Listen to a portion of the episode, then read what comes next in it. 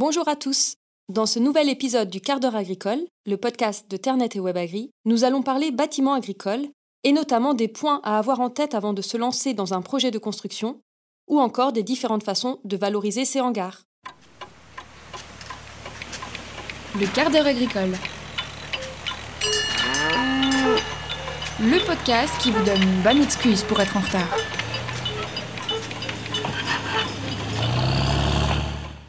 Mais commençons avec Sophie, qui va nous parler du stockage des grains. Oui, environ 58% des agriculteurs qui cultivent des céréales disposent à l'heure actuelle d'une capacité de stockage de grains à la ferme.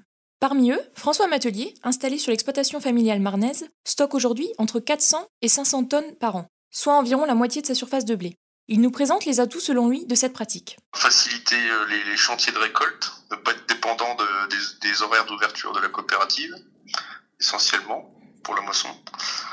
Euh, et puis, euh, bah, meilleure valorisation des récoltes. L'agriculteur est en effet plus maître de la commercialisation de ses grains. Si le gain peut varier selon les années, en fonction de la volatilité des cours, il peut toutefois compter chaque année sur la prime de stockage qu'il reçoit de sa coopérative, entre 12 et 15 euros tonnes.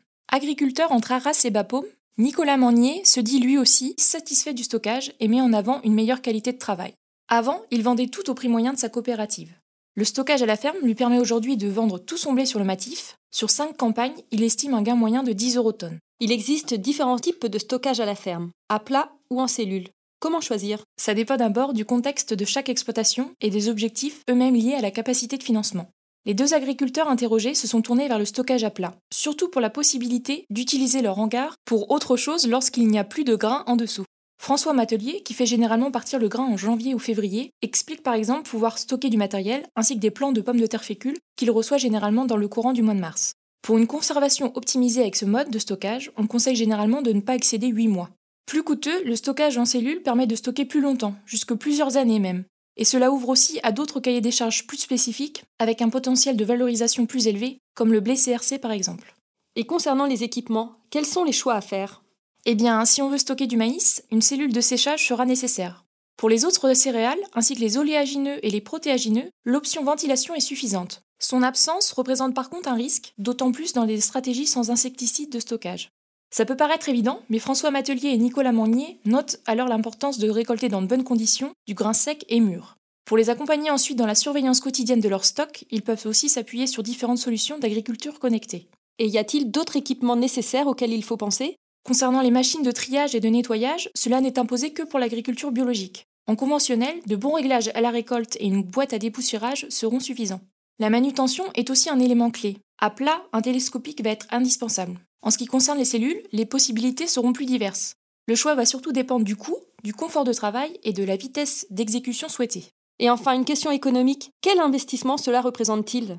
Eh bien, là encore, il n'y a pas de réponse toute faite. Tout va dépendre de la structure choisie. Mais il existe quelques repères. On estime entre 100 et 140 euros tonnes pour une installation à plat et entre 120 et 200 euros tonnes pour des cellules en plein air ou abritées. Si cela représente des montants importants, c'est aussi un investissement sur du long terme. C'est pourquoi il est important de bien réfléchir à son projet avant de se lancer et anticiper les possibles évolutions de l'exploitation. L'agriculteur du Nord nous confie un seul regret, ne pas avoir franchi le pas plus tôt. On peut également chercher d'autres sources de financement. Dans le cas des installations couvertes, par exemple, il est possible de combiner stockage de grains à la ferme et photovoltaïque. Mais ça, Amélie, tu nous en diras un peu plus tout à l'heure. Oui, tout à fait. Mais en attendant, partons en élevage. Delphine, t'en as visité beaucoup des stabulations au gré de tes reportages. Alors qu'est-ce qu'il en ressort? Quels sont tes conseils pour réussir son bâtiment d'élevage? C'est difficile de généraliser. Un truinaire paillé, une stabule en logette, une litière malaxée ou encore une étable entravée en montagne, chaque élevage a ses propres besoins et ses contraintes pour la construction et l'aménagement du bâtiment. Mais globalement, on peut citer quelques principes à avoir en tête, comme le confort, la bonne circulation, l'accès à loge, des box adaptés pour les vaches taries, la nurserie, etc. On a tout listé dans un livre blanc à télécharger gratuitement sur WebAgri. Ça s'appelle les 9 commandements pour des vaches bien dans leur bâtiment. Ok, on ira jeter un œil au guide technique. Mais s'il ne fallait retenir qu'une chose, pour toi, ce serait quoi?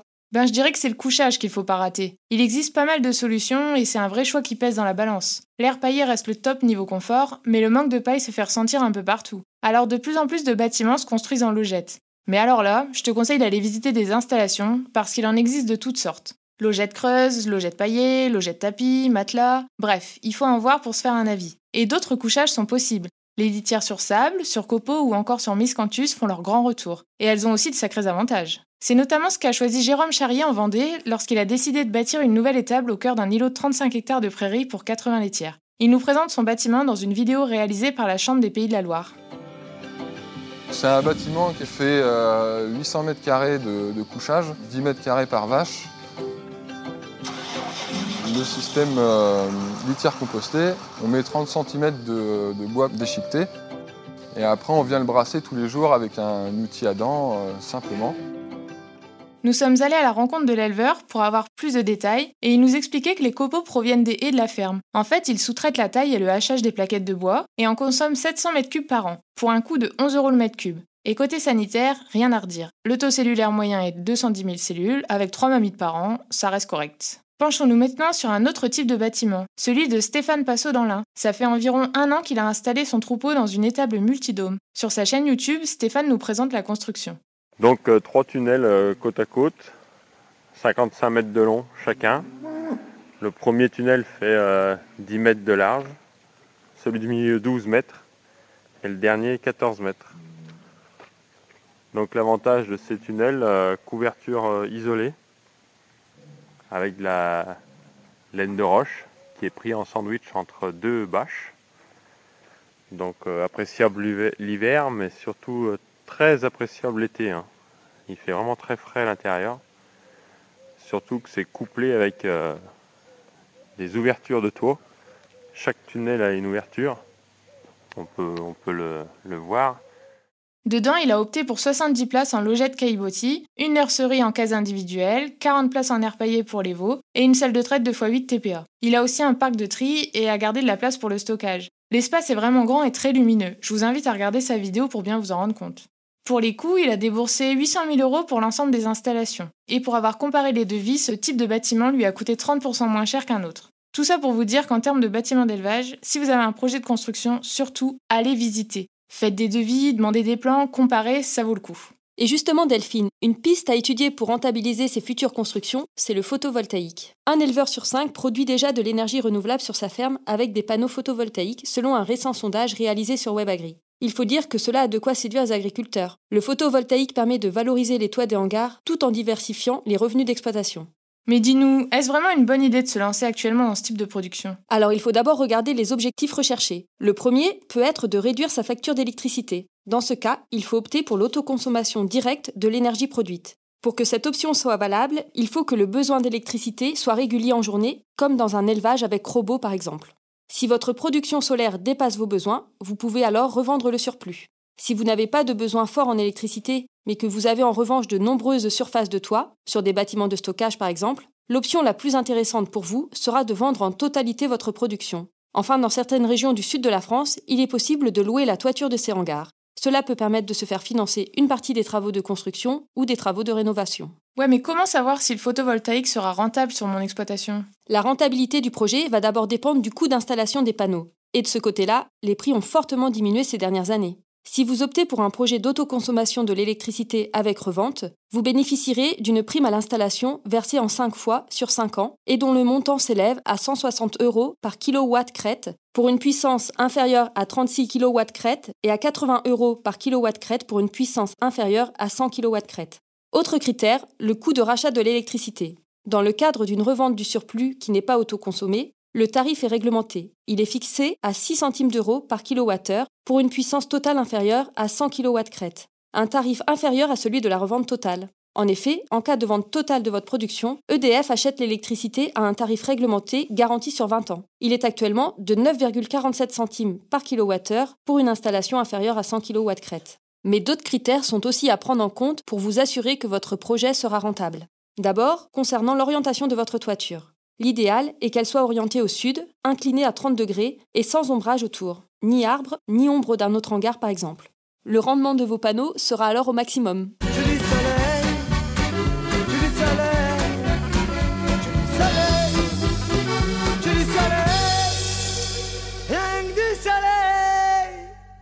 En cas d'hangar déjà existant, il faut s'assurer que votre charpente soit en bon état pour pouvoir supporter le poids des panneaux photovoltaïques. Si vous devez faire des travaux de charpente, cela impactera la rentabilité de votre projet. Ensuite, il faut prendre en compte les frais de raccordement de votre installation à la ligne électrique moyenne tension. Ils sont forcément inexistants pour l'autoconsommation totale, mais dans les autres cas, ils seront moins coûteux si vous êtes proche d'un point de livraison du réseau.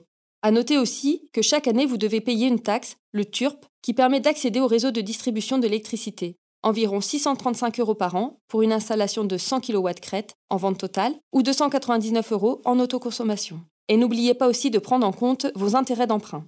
Donc au bout de combien de temps ça devient rentable? Les premières années, on rembourse les annuités d'emprunt. Mais au bout d'une dizaine d'années, le projet est rentabilisé. La production des panneaux est garantie pendant 25 ans, mais leur durée de vie peut aller jusqu'à 40 ans. C'est donc un investissement à regarder sur le long terme. Et vu la hausse actuelle des prix de l'électricité et la baisse des coûts des installations, le photovoltaïque est une énergie vite rentable et qui permet en plus d'améliorer le bilan environnemental de votre exploitation. Bon, j'ai assez parlé maintenant. Je te laisse évoquer, Héloïse, les différentes façons de valoriser d'anciens bâtiments. Car selon un sondage de Ternet sur le sujet, 40% des exploitants n'utilisent pas tous leurs bâtiments. Alors comment valoriser un bâtiment non exploité? Tout dépend de l'état de celui-ci et de sa localisation, par exemple. Pour un bâtiment correctement desservi en accès en eau et en électricité, on peut le réhabiliter en habitation ou en bâtiment commercial. Gîte, chambre d'hôte, salle de réception, local de vente directe, les idées sont multiples, mais l'investissement est souvent lourd et chronophage. Cependant, selon l'emplacement et la qualité du projet, cette solution peut s'avérer rentable et apporter un complément de revenus non négligeable. Mais attention, le changement de destination d'un bâtiment agricole en hébergement ou bâtiment accueillant du public présente des contraintes d'urbanisme. Avant toute démarche, vous devez vous assurer que le changement de destination d'un bâtiment agricole soit permis par le plan local d'urbanisme, PLU. En zone agricole et naturelle, les bâtiments pouvant changer de destination doivent obligatoirement être désignés sur le plan de zonage. En outre, ces possibilités de diversification ne doivent pas compromettre l'activité agricole ou la qualité paysagère du site. Il convient donc, pour un projet de changement de destination, de se renseigner auprès de la mairie sur sa faisabilité. Si sa mise en œuvre n'est pas permise par l'actuel PLU, ce dernier peut potentiellement être modifié si la municipalité est d'accord. Le projet peut aussi être pris en compte dans le cadre d'une procédure d'évolution ou d'élaboration du PLU initiée pour d'autres raisons par la mairie. Lorsque le projet de changement de destination ne modifie pas l'aspect extérieur ou les structures porteuses du bâtiment, il ne nécessite qu'une déclaration préalable. Dans le cas contraire, il nécessitera un permis de construire. Autre solution pour réutiliser des bâtiments, le stockage de véhicules. Caravanes, mobilhomes, bateaux, le gardiennage ou hivernage de véhicules particuliers peut vous rapporter. Pour cela, pas de grande transformation. Il suffit juste de disposer d'un bâtiment plat et accessible aux véhicules en question. Côté administratif, une assurance de stockage de véhicules privés est nécessaire. Véhicules de collection, voitures, remorques, bateaux et camping-cars sont généralement inclus dans cette assurance. Sécuriser l'accès à votre bâtiment est un plus qui rassurera aussi bien les locataires que l'assurance. Pour attirer les intéressés dans votre ferme, plusieurs solutions existent. Le bouche à oreille local, des réseaux sociaux, les plateformes de vente comme Le Bon Coin, mais aussi des plateformes spécialisées dans le stockage comme monhangar.fr qui met en relation agriculteurs et particuliers à la recherche d'un espace de stockage. Les contrats de location se font généralement par période de 6 ou 12 mois. Comptez entre 4 et 500 euros par an par location en fonction du véhicule stocké. Exemple, une caravane prend moins de place qu'un camping-car et coûte donc moins cher.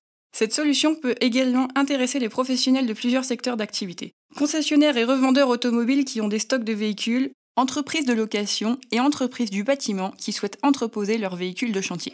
Troisième solution de reconversion, devenir ferme relais pour les colis des particuliers. Le principe, réceptionner des gros colis pour des particuliers aux alentours et les stocker jusqu'à redistribution. Pour cela, pas besoin d'un grand bâtiment. 50 mètres carrés peuvent suffire, mais cet espace doit être impérativement sécurisé et clos pour la sécurité des colis. Il faut disposer d'un engin de déchargement équipé de transpalettes, type chariot télescopique, tracteur à fourche ou encore chariot frontal. Le plus simple est de travailler avec des plateformes comme Agricoli, qui sont partenaires avec plusieurs sites de e-commerce comme Cdiscount. Fondée il y a deux ans, cette start-up compte aujourd'hui 280 fermes relais et cherche encore à se développer. Cette activité complémentaire demande surtout du temps. En effet, il faut pouvoir se faire livrer une à deux fois par semaine et assurer des plages horaires pour le retrait des colis par les clients.